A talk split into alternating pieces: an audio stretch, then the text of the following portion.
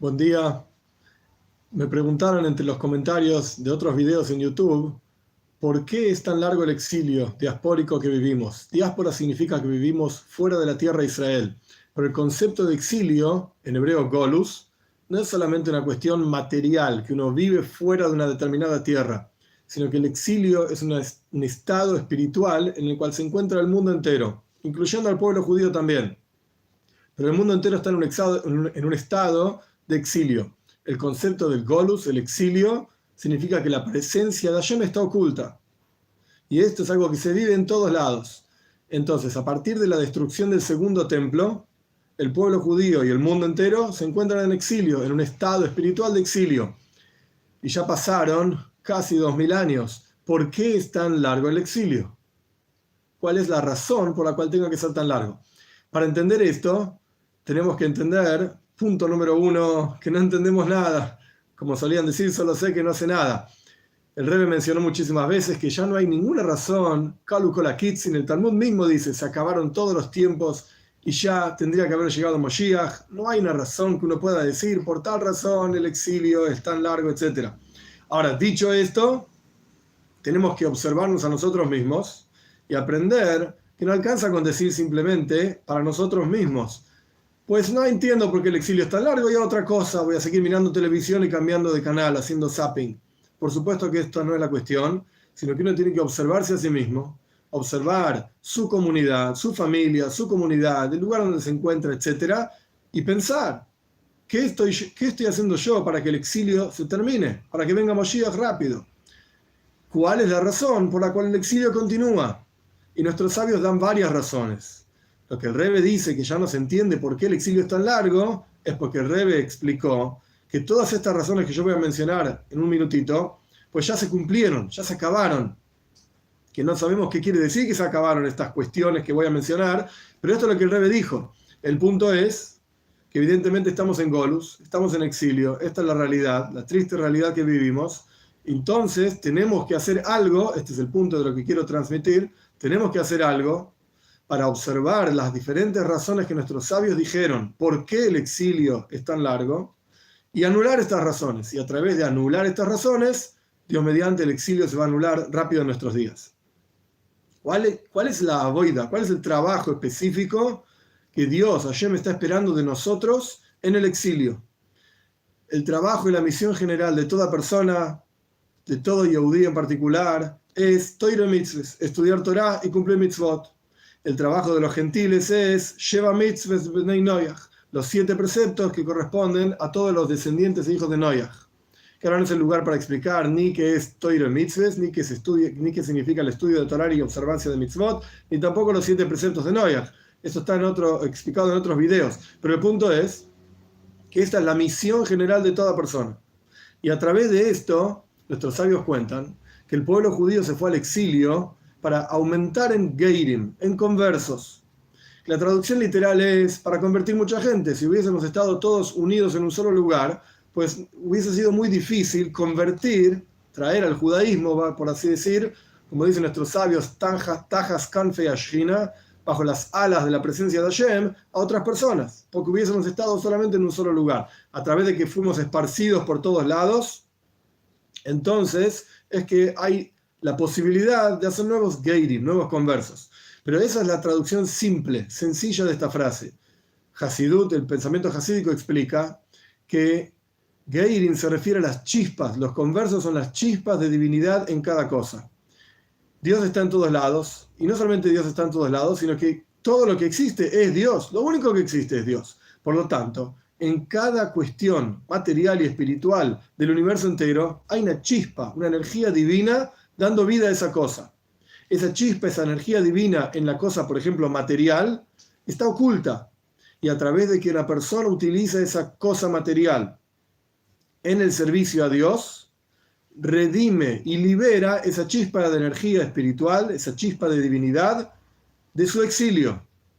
Entonces, releyendo esta frase de nuestros sabios que el pueblo judío fue esparcido por el mundo para traer conversos, el punto es para refinar el mundo para revelar la presencia de Hashem en todo el mundo, como voy a explicar más adelante. Pero en, el contexto de esta frase, para aumentar en conversos, además de la explicación sencilla que ya expliqué, para refinar el universo entero, para prepararlo para la revelación de la presencia de Hashem.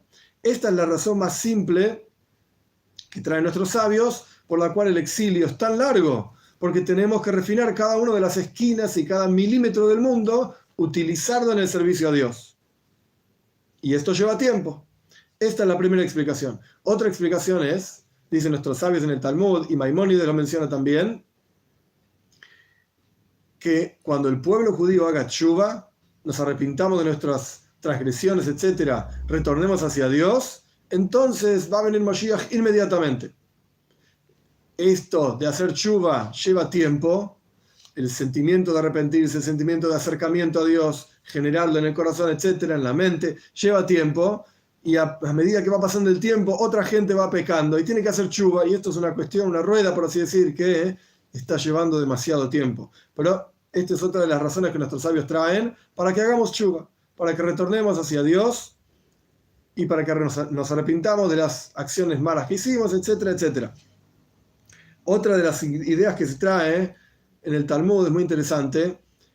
El primer templo, nuestros sabios dicen que fue destruido porque, porque el pueblo judío, cuando estudiaban Torah, no decían una bendición antes de estudiar Torah. La historia básica es el pueblo judío estuvo en la tierra de Israel, sale de Egipto, está 40 años en el desierto, entra en la tierra de Israel y permanece en 490 años en la tierra de Israel, construyen el primer templo. El primer templo dura 410 años, se destruye. Estoy explicando que nuestros sabios explican que el primer templo es destruido por Babilonia porque el pueblo judío no respetaba la Torá, porque el pueblo judío estudiaba en Torá, muchísima Torá, pero no encontraban la presencia de Dios en la Torá, es el concepto de la braja, la bendición que uno dice antes de estudiar Torá, es que Dios nos seleccionó de entre todos los pueblos, y nos dio su Torah, bendito eres tu Dios, que nos das la Torah.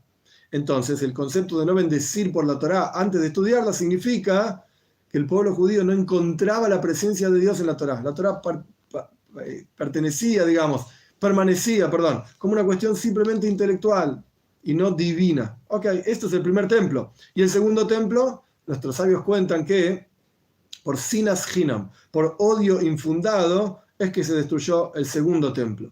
Entonces el rey mencionaba muchísimas veces, a través de anular la razón que, hizo que se destruya el segundo templo a manos de los romanos, a través de anular esta razón, pues entonces se va a reconstruir y se va a construir el tercer templo. ¿Cómo se anula odio infundado? Entonces el rey explicó con amor infundado. A través de profesar, explicar, practicar amor infundado hacia todas las personas, como dice en la Toira, como y jamarás a tu prójimo como a ti mismo, con todas sus explicaciones, etc.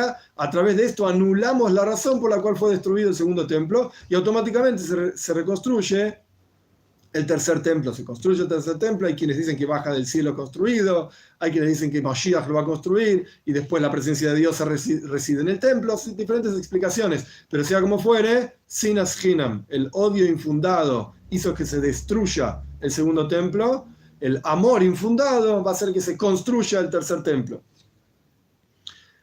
Hay una historia en el Talmud al respecto de la venida de Mashiach, Rabbi Yoshua ben Levi se encontró con Eliyahu Anobi, con el profeta Eliyahu, y le preguntó, ¿cuándo va a venir Moshiach? Porque Eliyahu es Mevaser Toiv, es el que va a traer la buena noticia que va a llegar Moshiach, que está llegando Moshiach.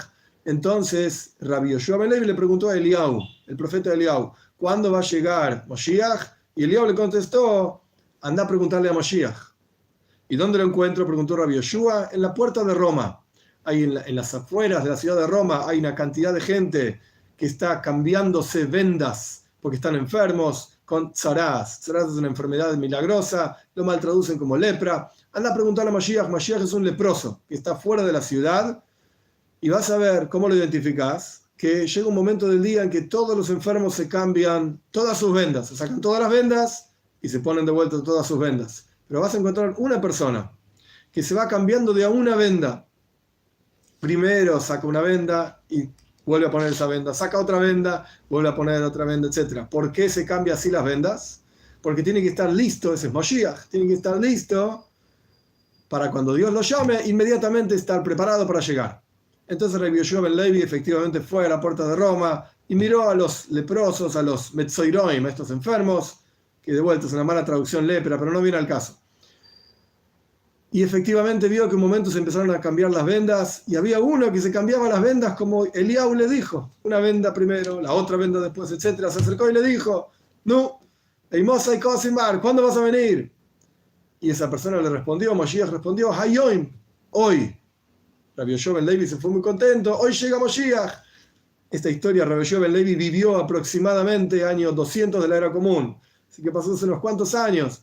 Por supuesto, Moshiach no llegó ese día la próxima vez que Rabbi Yoshua Ben Levi se encontró con Eliau y Eliau le preguntó si lo fue a ver a Mashiach, etc. Sí, lo fui a ver, su mentiroso, no vino, etc. Me dijo hoy y no vino. Y Eliau le explicó, no, no entendiste lo que Mashiach quiso decir. Hay un versículo en la Torah que dice, hoy va a llegar Mashiach si van a escuchar su voz. Entonces, porque no escuchamos la voz de Mashiach, que está relacionado con lo que yo dije antes de chuva, de arrepentimiento, entonces lamentablemente Moshiach no viene. Ahora bien, otra, otra de las razones por las cuales el exilio es tan largo, el Baal Shem el fundador del movimiento hasídico, escribió una carta donde explicó en esa carta que tuvo una alía llama una elevación de su alma y se encontró en el Ganeiden con Mashiach y le preguntó, como yo dije antes en arameo, ¿cuándo vas a llegar, maestro? Y Mashiach le respondió, cuando se difundan tus manantiales hacia afuera, es decir, los manantiales del hasidismo, del pensamiento hasídico, que es lo que funda el Baal que es a lo que se refiere, por ejemplo, las enseñanzas del movimiento Chabad y otros muchísimos movimientos hasídicos, cuando se difundan las enseñanzas de Baal afuera, incluso hacia una persona que se siente afuera del judaísmo, afuera de Dios, etc., cuando lleguen hasta todos los rincones del universo las enseñanzas del hasidismo, entonces va a venir Moshiach. Y estamos trabajando en esto, estamos difundiendo el hasidismo como el Baal explicó. Para finalizar, antes de responder las preguntas y los comentarios, para finalizar, es interesantísimo entender la palabra exilio. En hebreo se dice gola, goila. Gola se escribe con gimel, vav, lamed, hei. Cuatro letras. Gola, eso es exilio. La palabra redención es geulá. Geulá se escribe con las mismas letras de la palabra Golá, pero una letra adicional. Gimel, Aleph, la letra adicional. Vav, Lamed, Hei, cinco letras. ¿Cuál es la diferencia entonces entre, entonces entre Goila, el exilio, Geula, la redención? Una Aleph. La letra Aleph simboliza Alufo y Sheloilam, el Señor del mundo, Dios cuando nosotros revelemos en la goila, en el exilio, la presencia misma de Dios, como yo mencioné anteriormente, el refinamiento del mundo, utilizar todo el universo para servir a Dios, cada rincón del universo, difundir en cada, rincón del universo la presencia de Hashem, que Dios es uno, el creador, etc. Transformamos Goila, transformamos el exilio en Geula, en redención. Y esto es algo que está en manos de cada uno de nosotros, realizarlo, poder hacerlo llegar a esto es simplemente cuestión de querer, hacerlo y cuestión de, de vuelta, en cada pensamiento, en cada palabra, en cada acción, en cada rincón del universo, revelar la Aleph, revelar la presencia de Hashem, la Aleph vale uno, Hashem es uno, revelar la presencia de Hashem en cada rincón del universo, y esto es lo que transforma el universo en, en estado espiritual de Goila, de exilio, en Geula. Que esto ocurra rápido en nuestros días. Vamos a ver los comentarios.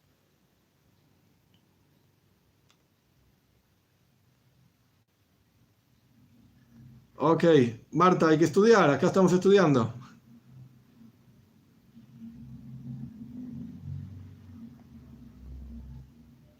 Ok, Borja Hashem, me alegro. Evidentemente, o fue demasiado claro o no se entendió nada y por eso no hay tantos comentarios. Pero el punto es simplemente para cerrar la cuestión está en manos de cada uno de nosotros utilizar esta herramienta de revelar la presencia de Dios en cada rincón del universo y esto es lo que va a hacer que el universo sea entero una morada para Hashem y esto es lo que la, razón por la cual Hashem creó el universo entero para tener una morada aquí abajo y está en manos de cada uno de nosotros realizar esta morada y hacer que Mashiach venga pronto en nuestros días. Que tengan todos